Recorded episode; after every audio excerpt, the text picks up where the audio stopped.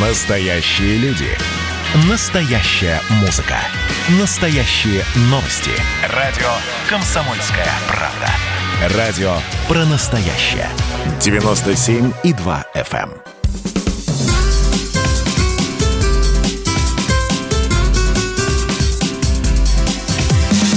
Программа с непримиримой позицией. Вечерний Мордан.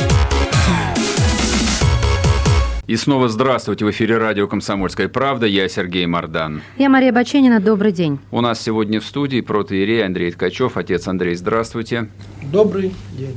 Отец Андрей, сегодня объявили о том, что скандальный, ну, как пишут медиа, схиегумен Сергий отлучен от церкви. Я так понимаю, что это довольно редкое явление. Вот э, то, что вот помню я, последние отлученные были Глеб Якунин и э, целый патриарх-раскольник Филарет за что такая честь провинциальному схиегумену? Неужели такой масштабный скандал настолько серьезный?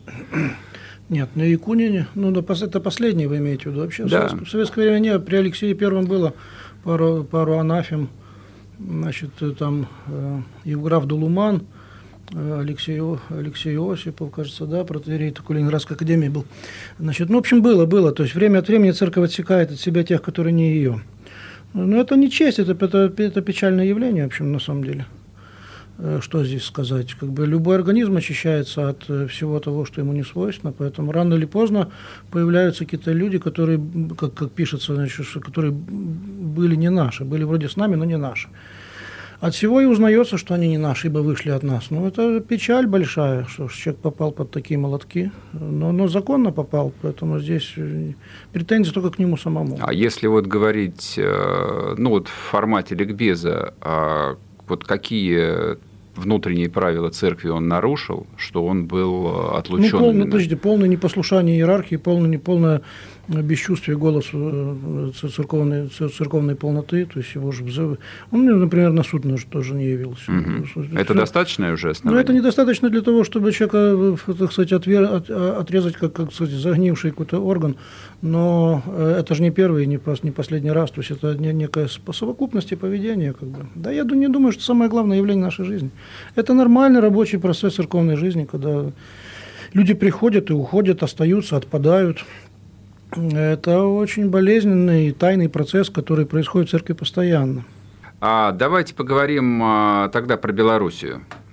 Про Белоруссию. Прекрасная тема. Эта тема, мне кажется, ну, серьезнее и болезненнее ее просто нет. То есть мы по факту пережили в прошлом году раскол украинской церкви. То есть он есть что, что бы ни говорить. Раскол украинской церкви мы переживаем очень давно. 30 начал, лет, точнее, да, мы его переживаем. Конечно. конечно. А он не грозит нам в Беларуси?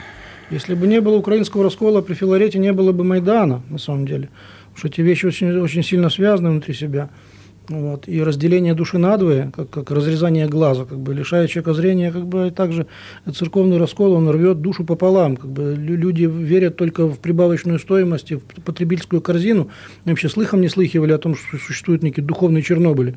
Что, не дай бог, в Беларуси нет церковного раскола. Нет. Там есть греко-католики и католики. Но я в автокефальная, западных так областях. церковь есть. Ну, слава богу, она имеет такое э, незначительное влияние на, на, на, так сказать, на жизнь Беларуси и вообще на жизнь мира, что серьезно, так сказать, переживать э, о ней, как бы пока у нас нет повода. Вот. А вообще, конечно, ну, Беларусь – это серьезный вопрос, как и все вообще, ну а что несерьезное в жизни? Помните Маяковского, там гвоздь у меня в сапоге страшнее, чем все фантазии Гёте. Если берете правило любого обывателя, как бы, да, значит, у него там платежек навалили ему там, значит, за отопительный сезон, там, или зима, там, мама, мама, что же мы будем делать, когда, когда настанут зимние холода. Это вот реальные проблемы человека. Да, Белоруссия тоже проблема, как бы, значит, проблемы зреют в тишине, а потом выползают наружу, а отслеживать их нужно, когда они еще не выползли. Вот в чем фокус вообще весь. Мудрости политической, мудрости церковной и всего остального. То есть зришь проблему заранее, как вот есть сейсмологи такие, да, вот они сидят там возле каких-то мониторов, там и щупают землю, там прослушивают ее. Там землица родная, там где-то там дрогнула чуть-чуть, они уже говорят, там, э, -э, -э там вот там скоро тряхнет.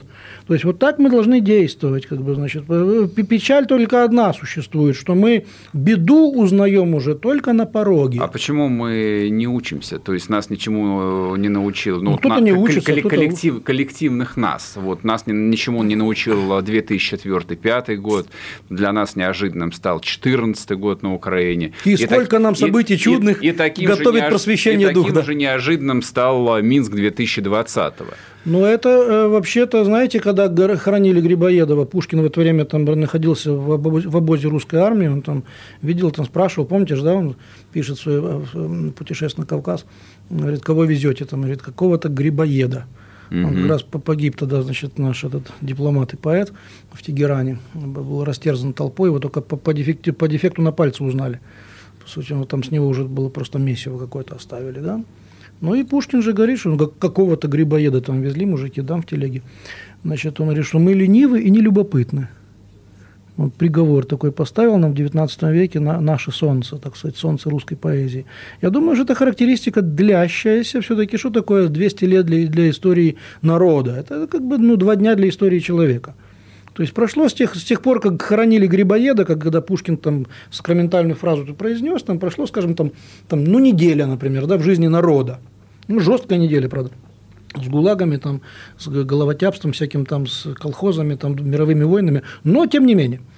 Значит, вот, и мы ленивы и нелюбопытны. Это наш общий, может быть, даже э, либо грех, либо достоинство, я уж не знаю, потому что грехи с достоинством имеют такую тайную связь, они друг друга превращаются иногда. Иногда то, что кажется нам нашей отсталостью, как бы на самом деле это наш козырь. А иногда то, что кажется нам как бы наш козырь, как бы это как бы наш минус. В общем, здесь какая-то такая родовая черта. Мы действительно ленивы э, умом. Не скажу, что физикой мы ленивы. Там, ну, люди там он, бегают по утрам, я смотрю, там и всякое такое там. Вот, и вообще много чего вытворяют, как бы, значит, такое неу... есть просто неуемные люди, которых не остановишь. Но умом люди ленивые, потому что сесть подумать это, это отдельный труд. Вот, вот в части ума мы ленивы и не любопытны. Поэтому мы пропускаем мимо глаз и мимо рук как бы, значит, такие куски исторических русских территорий. Вот, и пропускаем, как бы теряем историческое наследие, как бы и наши предки, одни из Царства Небесного, а другие просто в гробах переворачиваются. А те, которые на нас хмурятся, как бы, ну что же вы это слушаете, мы так долго собирали, вы так быстро отпускаете, как бы, ну, как бы там что-то такое происходит. А как вы думаете, в Беларуси во что все это выльется? Я не это самое, так сказать, не пророк, а не сын пророка, как говорил святой Амос. Вот. И я собирался коморы, как бы, значит, ну, но Господь сказал мне идти, значит, и говорить правду Божию. Это Амос говорил. А что я вам скажу? Я не знаю, у меня есть надежда на лучшее, опасения худшего.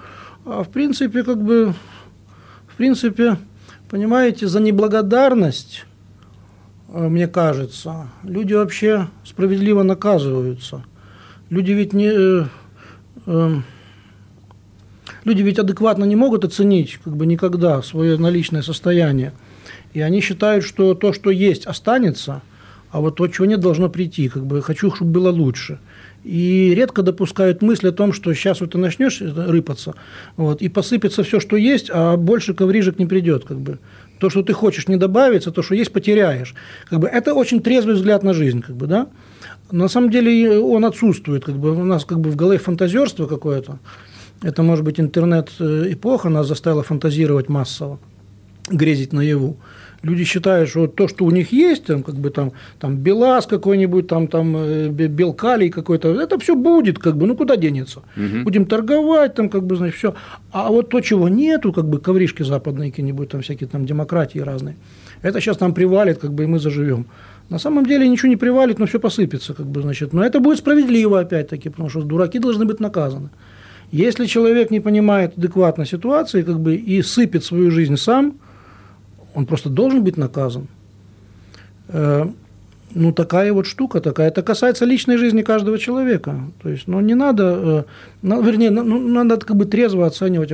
Трезвость – это ведь не отсутствие алкоголя в крови. Трезвость – это вообще умение адекватно оценить ситуацию, себя внутри нее – Вообще, что может быть там? Что может быть в этой стране, э, в этой бывшей республике, у которой нет никаких полезных ископаемых, кроме того же калия? да, у которой нет выхода к морю, у которой вообще ничего нет, кроме, как бы, значит, вот кроме работящего, такого довольно простого, такого хорошего народа. Вот, ну, без претензий, как бы, значит, такое, вот, то что может быть? Может быть, у них лучше никогда и не будет, и не должно, может быть, лучше, чем при вот этом э, нынешнем лидере, который там, ругайте его сколько хотите, почему бы не поругать? А благодарный народ должен быть ему, нынешнему лидеру? Богу, почему? Зачем, это, зачем надо камлать там перед, перед истуканами там, или там перед статуями кланяться?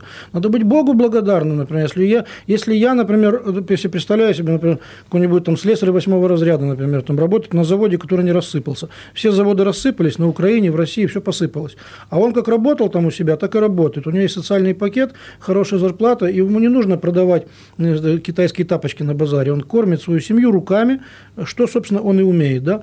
Но он же должен быть адекватным, он же должен быть благодарен Богу за то, что у него есть возможность профессии своей достойной, уважаемой, вот этой вот советами возвеличенной, так сказать, рабочей профессии, то есть современной рабочей, кормить свою семью. Вообще, это большое счастье. Это когда... большое счастье, но мечта о лучшей жизни – Разве она не позволительна человеку? Она, конечно, позволительна, но, знаете, э, если э, дама в 60 лет, например, там, как у Булгакова в «Собачьем сердце», пересаживает себе яичники обезьяны, чтобы выйти замуж за 20-летнего любовника, то я не назову адекватным такое стремление к счастью. Есть разные формы стремления к счастью, вплоть до самых безумных. Люди с ума посходили, что вы не знаете, что ли? Вы же здесь живете, вы же не приехали сегодня, вы же не прилетели, как бы, значит, это из Шамбалы э, утренним рейсом. Как бы. Вы живете в сумасшедшем мире, разве не так? Вот. И люди как бы с ума сходят, каждый по-своему, как бы виртуальная реальность ему помогает. Они живут не вот здесь, вот понимаете, они домик строят на компьютере с крыши сразу, понимаете? Они же не фундамент заливают, на компьютере же, компьютер все вытерпит, как бы, можно сразу крышу нарисовать. А потом стены, а только потом фундамент. Да пусть без фундамента стоит, компьютер и так стерпит. У них нет адекватного отношения к жизни, понимаете, у некоторых людей, у некоторых людей. Я же даже не про Белоруссию говорю вообще-то, я говорю просто вот про нас с вами, про людей – ну, 30 лет назад у нас было ровно то же самое. Ну, всего, конечно. Всего лишь. Это ну, конечно. одно поколение. Ну, конечно. Мы думали, что у нас появится пиво в банках, как бы жвачки и порнография, как бы, значит, а все остальное останется. А исчезло все, как бы, значит, ешьте порнографию теперь свою и залейте пивом в банках, как бы, значит, нравится вам, вот вам семибоярщина, вот он, значит, такой стрельба из автоматов на среди белого дня, ну, значит, по городам, как бы, вот тебе страх выйти на улицу, как бы, вот тебе пропавшие семьи, уехавшие мужчины, там, те спились, те скололись, там, вот вам демография, пошедшая вниз. Вы вообще, когда вот недавно было же Цой, Цоевский, память Цоя, да, когда это самое Соловьев, вот, этот уважаемый э, всеми, ну, ну, ну, может, не всеми, но Сергей Соловьев, я имею в виду. Нет, режиссер, который Асу снимал. Сергей. Сергей, да? Да. Сергей. Вот. Он говорил, что когда там все ревели, там, когда Цой пел, там, а все, значит, ревели перемен, мы ждем перемен, то он говорит, я вам, это он сказал, я вам, говорит, руки обе отдаю, на, говорит, я сам ревел, говорит, старый пень, говорит, там прыгал тоже и кричал перемен, перемен, там, ну, Цой зажег. Вот. Говорит, никто не знал, каких перемен, и никто бы, если бы только знал, что их ждет впереди через ближайшие 5-7 лет – там, с Чечней, там, со всем этим. Да, да, да. Говорит, да, слушайте, люди бы погасили свои зажигалки, значит, и тихо бы ушли с этой площади, понимаете, с этого парка культуры. Какие перемены? Вы вообще понимаете, о чем вы просите? Перемены же бывают не к лучшему только. Это у нас есть идея прогресса. Понимаете, что, что здесь подлое в этом всем есть? В нас живут не наши идеи. Одна из не наших идей – это идея поступательного прогресса что якобы все перемены должны быть к лучшему, и что человечество обречено на счастье. Это примитивная мифология новой Европы, которая была там в XVIII веке, буйно цвела в XIX веке. И наши люди, не читая книжек, всосали в себя, в кровь всосали, вдохнули с кислородом, как бы, не знаю, там, выпили с водопроводной водой эту ложную, абсолютно ложную идею что мир движется к лучшему, что перемены неизбежно улучшают жизнь. Кто вам такое сказал? К худшему движется мир – мы в пропасть движемся. Концлагерь, кто, концлагерь уже построен. Кто тебе сказал, что ты должен быть счастливым? Конечно. Нет, погодите, цвет... погодите. Я вот, честно говоря, я вообще не согласна. Я сижу и понимаю, что я не хочу с этим соглашаться. Пожалуйста. То есть я согласна с тем, что я хочу от, относиться к жизни адекватно. Пожалуйста. С этим, да, я хочу соглашаться и хочу этому учиться. Но а, не стремиться к счастью, я с этим не хочу соглашаться. Я могу реагировать? Да, да, я жду. Давайте этого. с вами э, определим какую-то дефиницию, сделаем, такое, что такое счастье в вашем понимании. Я знаю, что такое счастье в вашем понимании, потому что я читала, да, что Ох это ты, ежесекундное... а ну, Нет, ну что вы, я наизусть сейчас вам вряд ли скажу, но что я сегодня запомнила, что вы высказывались об этом как о, об остром ежесекундном ощущении, с которым очень не хочется расставаться. Вот, вот такой вектор был вашего ответа. Ну, я не ожидала, Один что... вариантов. Да, не ожидала, что мы сейчас придем к этому, это, Один иначе бы я запомнила гораздо лучше. Конечно, конечно, один из вариантов это так. Но в Это моем понимании счастья это стабильность, спокойствие и ощущение любви, а не что-то острое ежесекундное. Это нет, это, пожалуй, нет. А уже. любовь не остра и не ежесекундна? Она и спокойна, и приятна, и стабильна в то же самое время. И Может, такая форма любви. Нет, это любовь. Это более надежное чувство. Но я не к этому, я к тому, что о своем праве стремиться к счастью. И мы сейчас говорили о том, что люди неблагодарны и стремятся к нему не теми э, путями, то есть ложными. То есть какими путями мне стремиться к нему? А чего вам не хватает? Мне чего не хватает? Пожалуй, стабильности. Стабильности нет. Это как Жора, помните, когда... Нет, я, конечно, да, я понимаю, да, да. Мы можем, конечно, захватили типа, сейчас самолет. да, да, да, из, из фильмов, да, но тем не менее, это, это действительно так, не зря это стало мемом. Э, Вы знаете, я, я вас э, немножко огорошу, как бы ее не будет, стабильности. Ее никогда не было. Со времен грехопадения в мире стабильности не было. И нет, и не будет. И болезни мира будут умножаться, к сожалению. Но счастье человеческое, лично человеческая душа, она имеет внутреннее достоинство, превышающее ценность мира. Это подарок Евангелия, кстати. Об этом только Евангелие говорит. О том, что значит, э, э, душу нельзя купить. Все сокровища мира не стоят э, ценности одной души, поэтому человек может иметь ощущение внутренней свободы, внутреннего э, такое, это, есть, ну это я опять слово счастье. Слава, слово счастье это однокоренное словом часть. Это все-таки такая частичная такая. это мне хорошо, а все остальные не знаю. Э, Трудно быть счастливым, например, хорошему человеку, когда вокруг несчастные. Как Чехов говорил, там вот надо, чтобы у каждого счастливого человека стоял Да, с, было с молоточком, хорошо, да? А как ты будешь счастлив, чтобы... пон- Понимаете, как удаляется от нас эта морковка Уллиншпигеля? В общем, э, чем больше у вас совести, тем меньше у вас счастья, если честно. Потому что какая может быть стабильность, если, значит, там э, вот всякое такое, у вас же душа болит за то, что происходит в мире, там, по соседству, в родстве. Я не говорю там про глобальную, я не говорю про Африку, там, например, потому что я не знаю ее проблем, там не было никогда за исключением Египта. Вот. А, ну, как ты будешь счастлив, если у тебя душа, например, чиста? Если ты у тебя какое-то эгоистичное тебе счастье, это довольство, и ты закрываешь переборки, как бы наслаждаешься сам, сам себе внутри своего, ну да, пожалуй. Но, но русское понимание э, мировой гармонии, Совсем а- оно- да, я оно понимаю. другое, да? Оно, оно как бы обрекает человека на несчастность. Оно говорит ему, имей имей душу горячую, имей совесть чистую, имей плечи расправленные и будь несчастен, потому что в мире все страдают. Это русская душа. Да, но это совершенно несовременное, несовременно. Я это не, не приемлет, современ- не приемлет молодежь. Современные люди научились носить джинсы с дырками, что вообще стыдно. Понимаете? Это просто стыдно. Если вам показали это 10 лет назад, вы сказали, фу, какая дура может это одеть. А сегодня все ходят, думают, что на... Почему дура? Дурак. дурак. Да. Да, дураки. Дураки, Да, будет да, так справедливо. Дураки, дурачки, дурашки, да. Значит, ходят, как бы король-то голый, как бы, да, значит, ну, Андерсона вроде все читали, но никто не сделал практических выводов.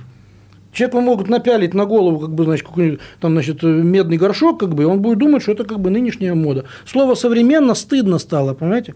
Это, это, это очень некрасивое слово, потому что человеку нужно проветривать мозги э, э, воздухом других эпох, иначе ему не с чем сравнить себе нынешнее состояние. Понимаете? Да. Надо же сравнить одно с другим. Вот хорошо тем, которые жили, например, там, при развитом, он же оказался загнивающем социализме, потом при, значит, при этих меняющихся генсеках, там, под траурные марши, под, под, под Лебединое озеро, потом в этом всем бардаке, который назвали демократией, потом, значит, вот это, потом, им, по крайней мере, есть что сравнить. А если человек читает книжки, если ему понятна проблематика французской буржуазной революции, например, там, или Кромвеля в Англии, там, или ему вообще понятно, чем занимались египтяне в, при построении пирамид, это отнюдь не были как бы униженные, оскорбленные, которые заставляют таскать плиты. Все было по-другому. Если у него есть что с чем сравнить, тогда у него возникает полифоническая картина мира, и он может э, понимать больше. А современ... погруженность в современность – это, ну, простите, по крайней мере, пошло, потому что ну, не с чем сравнить себя. Себя с кем сравнишь, ты то- только сегодняшнее знаешь. Отец Андрей, знаете, что хотел вас спросить? Вот в продолжение, наверное, вашего этого монолога.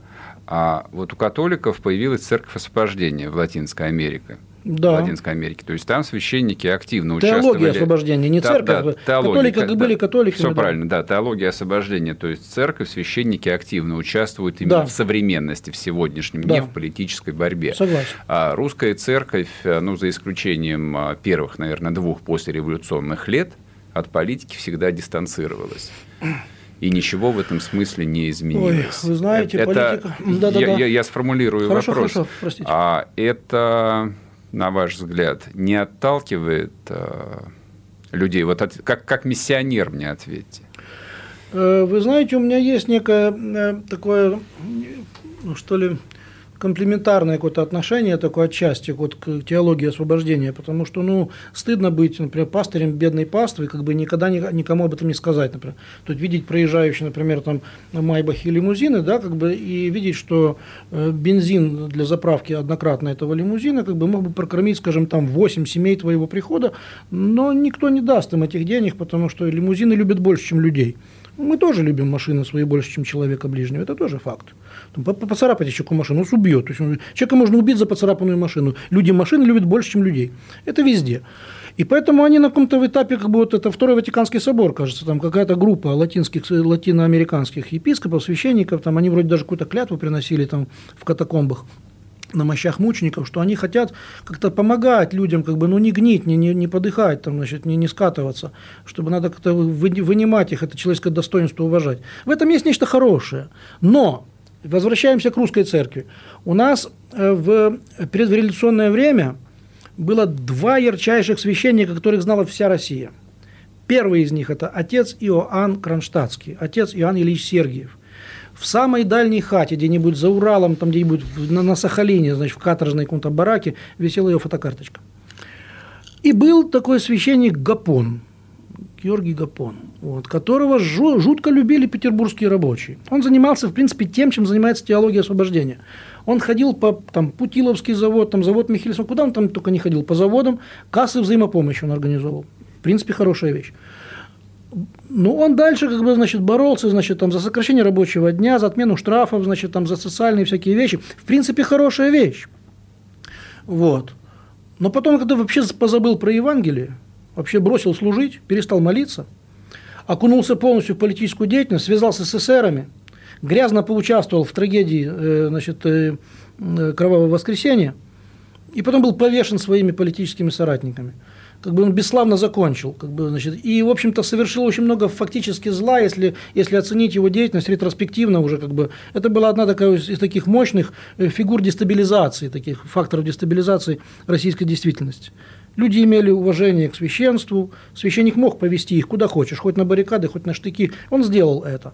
Он вообще верил в то, что он может прийти к царю и убедить царя, например, дать конституцию. Вот. Вот это был чистый как бы такой пастырь в духе вот, теологии освобождения. Если так посмотреть, у него были в голове только социальные программы.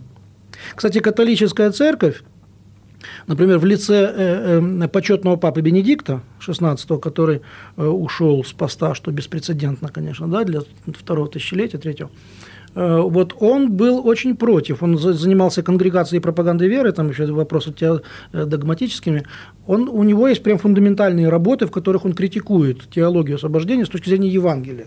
Он говорит, что если мы переключим свое внимание на социалку, э, и так случится, что мы как бы догматически, литургически охладеем, то мы получим полностью противоположный эффект, мы получим крушение веры.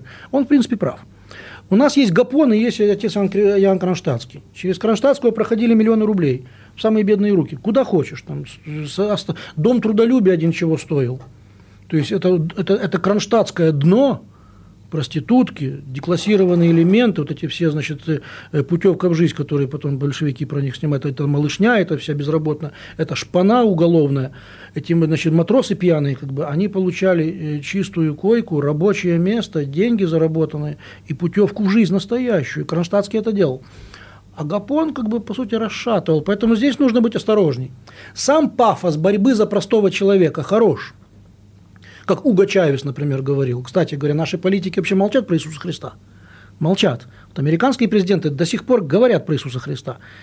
Иногда говорят полную чушь, но говорят. Вот Уго Чавес говорил, что Христос был наш. Христос был коммунист, он был против капиталистов, короче, он был за нашу боливарианскую революцию, как бы, конечно, чушь. Христос как бы не был за боливарианскую революцию, если буквально. Вот, но э, имя Иисуса Христа звучало у них, это, это мне уже нравится. Потому что в нашей политике существует некая фигура стыдливого умолчания об э, таких, значит, вечных ценностях, о, о, о царе царей, о Господе Иисусе, перед которым Ньютон шляпу снимал, когда слышал Иисус Христос. Он сразу, оп, по стойке смирно, как бы, где Господь мой, кто, кто о нем сказал. Понимаете, у нас нет этого. У нас, Почему? Вот, нам европейское просвещение, то есть это, это мы в этом смысле полные европейцы. Европейское просвещение внедрило в сознание простого человека, что религия – это частное дело. Это что-то стыдное и личное, как выдавливание геморроя. Вот занимайся этим сам в ванной комнате, как бы, и не лезь с этим наружу. Про погоду можно говорить, про котировки, значит, там Доу Джонса там можно говорить, про футбольные матчи можно с утра до вечера говорить, про политику нужно говорить, про Иисуса нужно молчать. Это стыд, это позор для православной, для, для страны, в которой, сейчас даже я воздержусь от называния нашей страны православной страной, но для страны, в которой живут миллионы крещенных православных христиан, не актуализировать свою веру в публичное пространство является стыдом умолчания об истине. Я вас уверяю, как только имя Иисуса зазвучит в общественном пространстве, даже в таких странных опусах, как у Уга Чавеса, там, скажем, или какого-нибудь там Никсона там, или Картера, то даже в этом варианте имя Иисуса будет электризовать воздух и заставлять думать. Это, собственно, и есть лекарство против того, что говорил Пушкин, говорит, мы ленивы и нелюбопытны. Назовите имя Господа вслух. Скажите, мой Господь, мой царь Иисус Христос – вообще в конце концов. Мой президент Владимир Путин, да. да там, мой там мэр, там вот Собянин, допустим. Да, но это все вещи временные, и слава богу за то, что есть, как бы, значит, будет другое, там посмотрим на другое. Но мой царь, вечный царь, это Иисус Христос. Я хочу, чтобы это сказали все, кто верует, у кого крестик на шее, кто крещеный, кто не отказывался от Господа. Это должен быть и депутат в парламенте, сказать, слушайте, что мы обсуждаем? Там какой-то вопрос, там, допустим, там, регламентации там, э, порнографического контента с участием там, малолетних, там, э, то бишь, там, скажем, там, э, как это, детская порнография. Что говорит Евангелие об этом всем? Да хоть кто-нибудь скажет когда-нибудь нам правду, что правды вне Христа правды нет. Вне Христа правды нет. Есть какие-то полутени, 50 оттенков серого, как бы, и мы живем в этом и, де, и притворяемся все, притворяемся. То есть Дел... вот про притворяемся, простите, я перебиваю вас. То есть вот эти все а, походы на Пасху и показывание нам по федеральным каналам всех а, наших политических лидеров и не очень лидеров, все это получается показушность, пока они не заявили о том, что наш царь а, во веки веков Иисус Христос. А, я вам вот что скажу. Если у человека нет чистого хлеба, но есть только хлеб с отрубями. Пусть ест хлеб с отрубями. И, конечно, сравнить нашу, сравнив нашу историю, например, вот я себе там, вспоминаю, например, 20-летний мой возраст, там, 20, там, там, вообще там с копейками, там, мне было трудно представить себе, что будет стоять там храм Христа Спасителя, что по, теле, по, по федеральным каналам там покажут какое-то богослужение, конечно, с точки зрения вот контекстного сравнения исторического, конечно, это революция. Это революция. Но на ней нельзя останавливаться. Она должна быть честной и энергичной и двигаться дальше. Потому что иначе это будет как бы с года, с года, из года в год это будет похоже на... Нивелироваться и нивелироваться. Ну, нате вам, но для этого, ну, но не нужно для этого э, веру, э, то есть нашу страну перестать э, ну, как правильно сформулировать вопрос. То есть для того, чтобы заявлять такие вещи, о которых вы говорили, а, нам не нужно возводить религию в государственное Боже, сохрани, статус. зачем нам сменение статуса?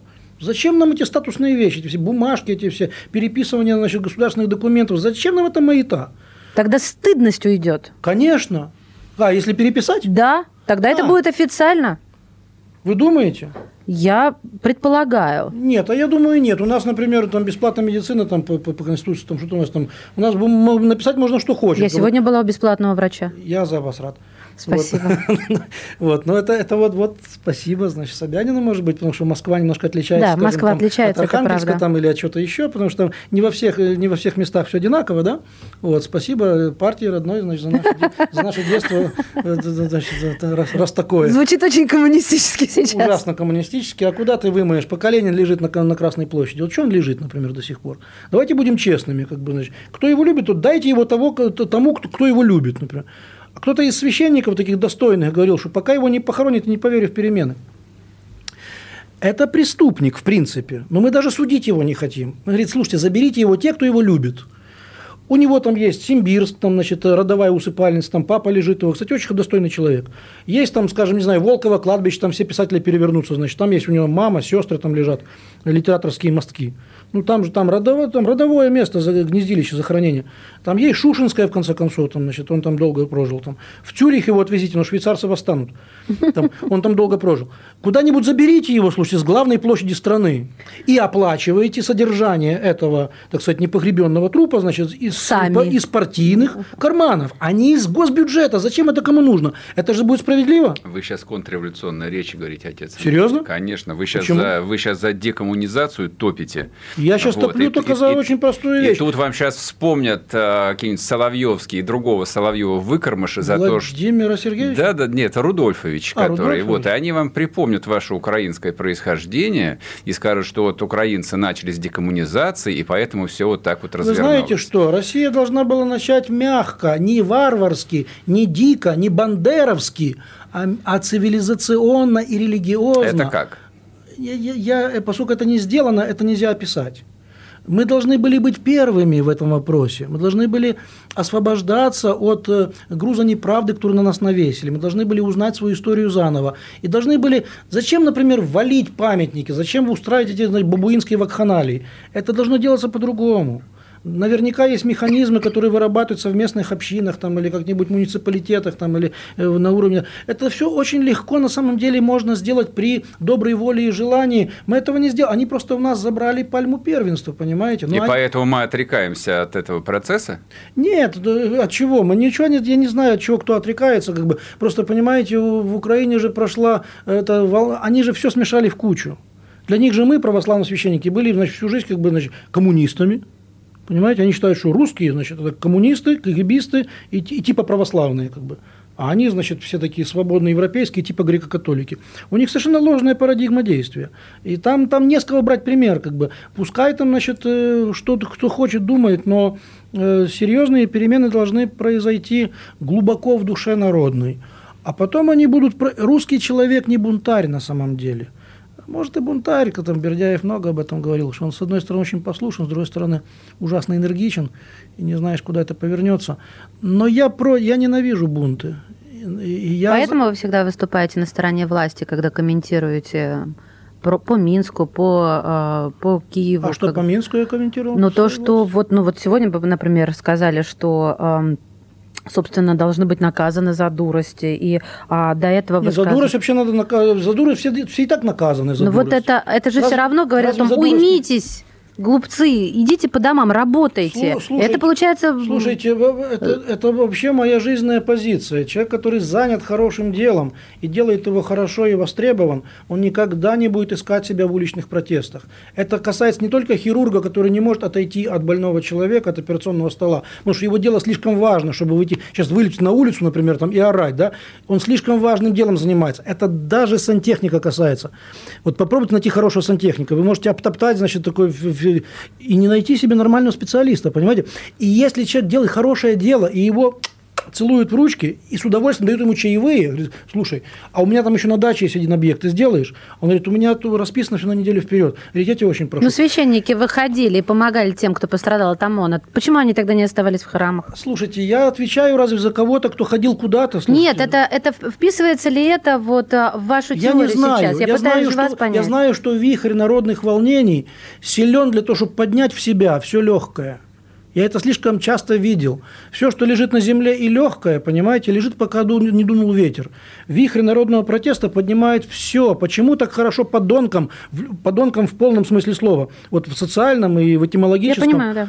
Вот почему со дна поднимается вся муть, когда, говорит, взрывая, возмутишь ключи, питайся ими и молчи. То есть, как только начинаешь ты шебуршать, как бы, откуда-то с дна поднимается все инфернальное, какое-то все подонки, которым было нечем заняться как бы в нормальной жизни, кроме пива и, и как бы и просмотра футбольного трансляции значит, на диване, они вдруг ощущают, что мое время, угу. я, пришло мое время. И священники не исключены из этого всего, они тоже могут быть слабыми. Они могут... Вот священник вообще должен идти впереди, а за ним паства. Если священник бегает за паствой, паства ломанулась на улицу, батюшка бежал на улицу. Паства ломанулась там, значит, на озеро, батюшка бежал на озеро. Что за... У нас в Евангелии, на нашей Конституции написано, значит, такое, овцы за ним, за ним идут, потому что знают голос его. Если твой голос знают, ты сказал, не ходить, все, оп, остались на месте. А если тебя не слышат, как бы, значит, побежали на улицу, а ты побежал за ними. Какой ты пастырь, слушайте. Вот чтобы, если, если такое есть, то я категорически против такого лизоблюдства, такого этого, задрав штаны, бежим за комсомолом, понимаете, такое. Не за людьми должен бегать батюшка. Люди должны прийти за священником. Там вообще Христос есть в этих демонстрациях? Знаете, у протестантов есть такие фенечки такие на руках, написано «What should Jesus do?» Говорит, что бы сделал Иисус? Допустим, допустим, взяли на меня, наорали, скажем, да? Я думаю, слушай, сейчас я ее, э, это самое, как-то поставлю на место, потом, а, нет, а что бы Иисус сделал? А. Иисус, Иисус бы сказал, спасибо, сестра, спасибо тебе, да, во мне еще много гордости, да. Вот, понимаете, гляньте на виртуальную фенечку вообще, там есть Иисус в этих протестах вообще, каких бы то ни было. Если там есть Иисус, я туда пойду. А если вообще-то не ради Иисуса делается, мне там делать нечего. И пастве мои тоже. Если она меня слушается, если у меня есть паства. А вдруг у меня, оказывается, нет паствы? Я кричу, они не слушают. Так у меня, значит, нет паствы. Ну, Слушайте, это же кошмар на самом деле. Я думаю, вы даже этого не представляете, потому что у вас-то большая паства. У вас такое я... количество... Вот я смотрела, сегодня готовилась к эфиру, и читаю, а, помимо критики и даже местами травли огромное количество защитников и почитателей, правильно сказать. Причем не только людей, которые слушают ваши проповеди, а еще и ваших коллег, если можно так выразиться. А, но вот меня знаете, что волновало? Я вот прочитала то, за что вас критикуют, да, вот э, ваше высказывание о женщине, а я думаю, а вот здесь хорошее, а вот здесь плохое. Думаю, а к чему мне прислушаться, да, к чему мне, э, собственно, тянет вот душа. И я подумала, если я с человеком встречаюсь впервые, хочу о нем составить мнение, так, наверное, его нужно спросить, э, что он думает на самом деле. Вот поэтому и хочу вас спросить, отец Андрей, что, э, что вы, вот то, что вы высказывали о нас, о женщинах, это действительно вы так думаете, что нас нужно ломать об колено? Это очень старая тема, которую из нафталина могут доставать только мои враги.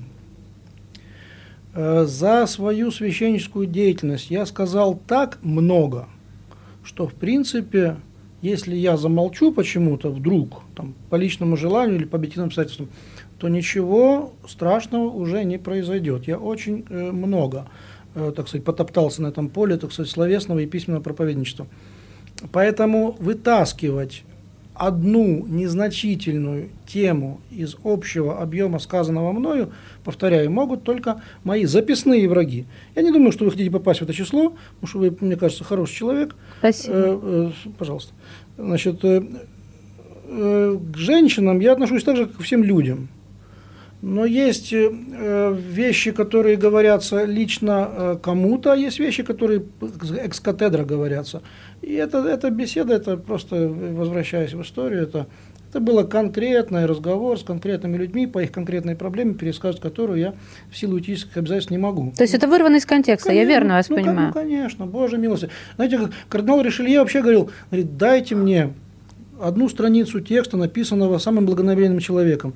Я найду три причины его повесить. Известная цитата Ришелье. А, да. след, понимаете, если человек говорит давно, то есть год, два, три, пять, пятнадцать, двадцать и даже более, к тому же пишет, к тому же там это все фиксируется сегодня, это же вам, это же вам не, не век Ришелье, там нужно было написать на бумаге.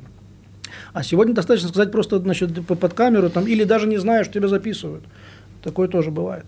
Вот, поэтому, ну что... То есть, ну, то есть, э, ну, то есть мы не виноваты в разводах, и мы равны мужчинам?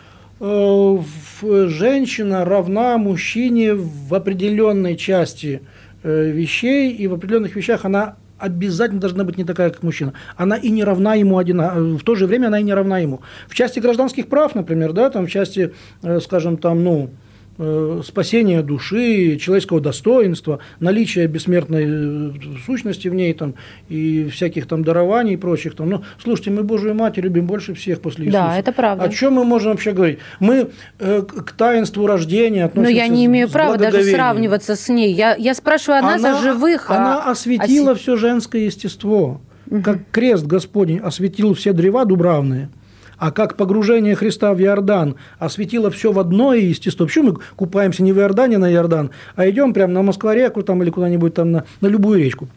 Потому что днесь воды освещается естество. То есть крещение Господне осветило всю воду, распятие Господне осветило все дерева. Целуйте любое дерево, как подобие А Христа. Божья Матерь всех а Божья нас, Матерь, женщин, освет- конечно, да? говорит, Вы про- меня успокоите, правду Конечно. говорю. Евина прислушание. Ева заболела непослушанием. Матерь Божья, как новая Ева, исцелила Евина согрешение. Да, но главное сейчас не вспоминать про то, что мы всего лишь ребро, а мужчина это все без, без а почему ребра об жить этом не может. вспоминать? Слушайте, почему о правде не вспоминать? А, А ну, почему не вспоминать о правде? Почему нужно менять Это, местами? нет, я Ребро- имею в виду другое. Я имею в виду все это в контексте разговоров о том, что а, женщина, она на вторых ролях. Слушайте, человеку важно быть не на своем... Ключ, например, он счастлив только в замке. Понимаете, у него больше других мест для счастья нету. Вот на подоконнике, значит, там, в луже, там, в кармане, как бы ключу как бы Ну, некомфортно. вас не переспоришь. Слушайте, у Вы чело- потрясающий, во- конечно, вопрос, риторик. вопрос не в первом месте, не во втором, и не в И третьем. согласна А Вопрос в том, чтобы ты был на своем месте. Вот в чем дело. Да, но ведь очень многих волнует лишение их прав на первое или второе, а Но может эти быть и на лишенцы как бы озабочены какими-то проблемами психического свойства, как бы это уже вопрос психиатрии. Да мы Или- все нездоровы.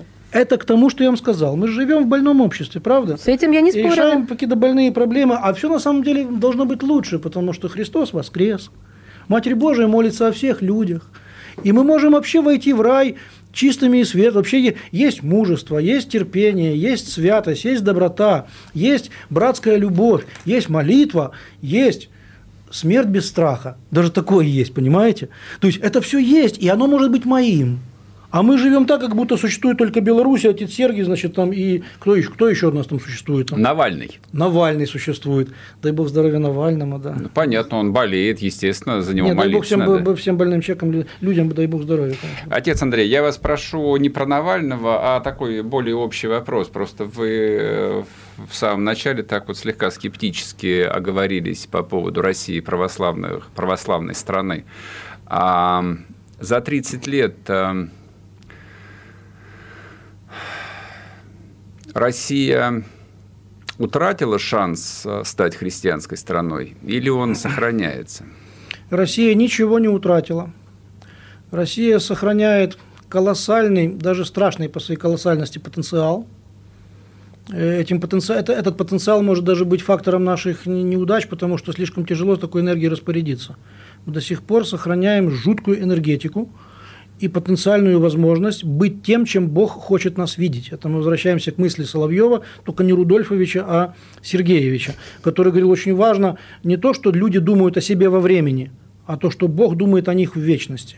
Тоже это касается стран. То есть ис- исто- историософия любой страны, как бы это не то, что, например, там э, каз- казаки придумали о себе, значит, на Сечи там в 18 веке. Важно, что Бог думает о них, исходя из вечных своих планов, как бы, что Бог думает о тебе. И вот э, я уверен в том, что у Бога есть свой замысел о России, потому что иначе бы Россия давно бы уже исчезла, она имела 3-4 хороших шанса исчезнуть в течение 20 века. Просто, просто подробиться, раскрошиться, значит, исчезнуть, там, затопиться кровью, как бы, или там просто стать каким-то, не знаю, чем стать. Она сохраняется. То есть историческое бытие России э, говорит мне, как непреложный факт, э, с некой такой стопроцентной убедительностью, что у нее есть будущее. Географическое положение России убеждает меня вообще в, в религиозной гениальности русского народа, потому что нет ни одной страны в мире, которая бы граничила границами. Граница – это кожа нашего тела. Если, если, если страна – это человек, то кожа – это граница. Так вот, ни одна страна мира не граничит со всеми религиозными мирами. С кем граничит Америка?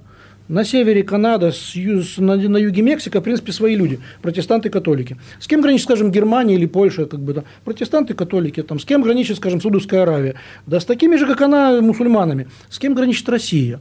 Начиная от синтоизма, буддизма, лаосизма, даосизма, ла- ламаизма, там, значит, на Дальнем Да Востоке. и в наших краях это есть все. Потом подбрюшие мусульманское, потом мы заходим в православный пояс, там Молдавия, значит, там Черное море, там Греция, Ту- Турция, Греция, там уже Украина, там в Калининграде мы вообще соприкасаемся с католическими мирами западными, а внутри у нас есть все. Это единственная страна мира, которая соприкасается со всеми сразу, каждый день. Это означает, потому что жить с соседом – это важнее, чем правильно жить с соседом, это важнее, чем правильно жить в семье. Сосед вообще важнее родственника. Это древняя восточная мудрость, которую нужно хорошо усвоить. Если сосед постится, а ты не постишься, не жарь барбекю у него перед носом. Уважай то, что он, что он постится. Если у тебя, извиняюсь, там поминки или похороны, он будет последней свиньей, если он включит музыку, значит, на, на полные децибелы. Надо уважение к соседу гораздо больший маркер э, цивилизованности, чем уважение к родственнику. И Россия граничит со всеми религиозными мирами, со всеми, которые есть в мире. Это о чем говорит? И она не разрывается на части, она не воюет на границах. Это говорит, что русский народ религиозно гениален. До сегодняшнего дня, при все минус коммунизм, там, минус все эти издевательства над нами, минус все эти гулаги, там, коллективизации там, и вынужденной миграции.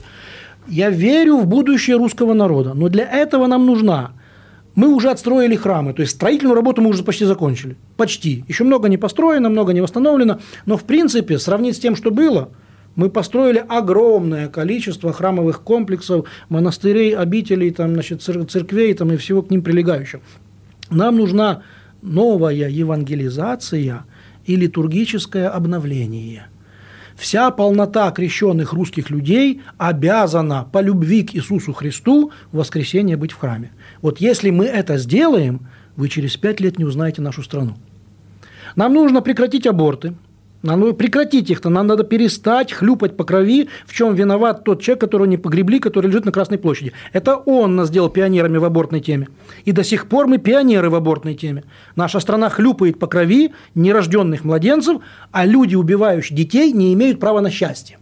Мы же все счастья хотим, а процент рожденных ниже, чем процент убитых. Ну какое счастье вы хотите? Ну слушайте, ну вы же будьте ответственными людьми, будьте серьезными, взрослыми, совестливыми в конце концов, просто, просто адекватными. Даже если не неверующим, будьте адекватными. Убивший двух, родивший одного, ты не будешь счастлив никогда. Избавишься от зачатого, не избавишься от убитого. Нам нужно завязать с порнографией. Нам нужно подумать там, с некоторыми вещами, там, ужесточение наказаний за, там, скажем, торговлю людьми, например, и распространение наркотиков. Есть ну, нам нужно защищать свой генофонд на всех таких, ну, таких острых точках только. И, конечно, нужно молиться. Если Русь начнет молиться, мы опять начнем превращаться в тех, кем мы должны быть. Я в это верю. Каждому верующему, значит, 15 минут чтения Нового Завета утром, 15 минут чтения Нового Завета вечером, и каждое воскресенье в церкви каждый верующий. Все, у нас будет другая страна. Через пять лет, я вам обещаю, у нас будет другая страна. А как это, как это сделать? Ну, как бы... Ну, я понимаю, что начать с себя, это понятно. Но... Да, если я приплюсую к этой армии молящихся людей сегодня двух человек, сидящих в этой студии, то, в принципе, как бы, значит, на сегодня я, я сегодня могу поужинать. То есть я заработал себе, так сказать, там, бифштекс без крови. Кровь есть нельзя, кстати, вы знаете, да, об этом? Кровянку, там, гематоген – Нельзя да есть. как же вы кровян, кровянку не ели? Как украинец может не есть кровяную колбасу? Украинец может много такого, что русскому в голову не придет. Да. Он может не есть кровяную колбасу. Вы не можете отрекаться от кровяной колбасы. Могу, смело, на основании деяний святых апостолов. Нам нельзя есть крови. Следующий шаг – это отречься от соленого арбуза. Э, вы знаете, не ел. Я не любил ни того, ни другого, на самом деле, поэтому и Нет, спрашиваю. Есть много вещей в жизни, которых я не ел, как бы я не страдаю от этого. Вот. Ну, в общем, в общем, у нас есть большое будущее. В этом, в этом я уверяю вас, как, как моих сегодняшних друзей, так сказать, друзей на час. То есть, да, даже не сомневайтесь на секунду в русском народе. Это все еще умный, все еще трудо, все еще очень энергичный, все еще очень опасный потому что очень, очень энергичный и очень непонятный такой так параллельно мыслящий народ, понимаете? То есть, как бы вот как тот же Соловьев, мы сегодня уже четвертый раз вспоминаем, только не Рудольфович. Ничего плохого про Рудольфовича хочу сказать. То есть, его и так вспоминает вся страна, его каждый день смотрит. Значит, э, Соловьев сказал в этом самом, э, у него есть такая книжка «Смысл любви». Он говорил, что когда человек влюблен, на него внимать с одинаковой пристальностью смотрит и ад, и рай. То есть имеется в виду, что в это время человек как бы он... Заинтересованы оба. Да, потому что он в это время выше себя. Это не бытовой человек, взятый в своей бытовой как бы, вот, малости. Это человек, который значит чуть больше, чем он есть на самом деле. Это человек-штрих. И, да, и вот русский народ – это такой народ-штрих. От него, да, говорит, как, это, как Тарковский писал, Арсений, говорит, я в будущее втянут, как Россия, а прошлое кляну, как нищий царь. То есть у нас, у нас очень много силы, конечно, литургия и Евангелие. Я еще скажу, ну, раз уж я самое, комсомолка терпит, значит, смотрите – у нас у нас ни, ни, никогда не было такого, такого интересного э, явления. Э, когда все были верующие, не так много было грамотных. И Библия в силу труднодоступности как бы не была в каждых руках. Поэтому верили на ухо, верили на слово, верили по сердцу, верили там как бы там, значит, колокола звонили, там мамы, мамы учили, как бы священники проповедовали, как-то где-то что-то, вот так вот верили. Библию саму не читали. Потом, когда мы вдруг все стали грамотные, у нас просто взяли Библию забрали в нагляк. Всех научили читать, и Библию забрали. И только впервые, первые 20 лет нашей истории, там 25, может быть, сколько там, да, у нас впервые в истории, тысячелетняя история России, 1100-летняя там уже, да, и даже больше там от, от, от новгородских этих варягов, значит, впервые возникла ситуация, когда все грамотные и Библия в легком доступе. Таких периодов в истории России не было. Это было в Германии, это было в Англии, это было там в разных странах. У нас такого не было. Значит, Библия должна быть книгой для э, любовного вчитывания каждого верующего человека. А воскресенье должен быть днем литургического празднования, воскресения возлюбленного Господа Иисуса Христа. И это должно быть занятием всех крещенных людей. И это будет другая страна. У нас в гостях сегодня был протоиерей Андрей Ткачев. Отец Андрей, спасибо большое. Вам спасибо. Спасибо. Это было начало. Это действительно история, которая будоражит. Так вся страна обалдела. И Россия родина слонов, она от океана до океана, да, и мы, мы всегда правы, мы никогда не сдаемся.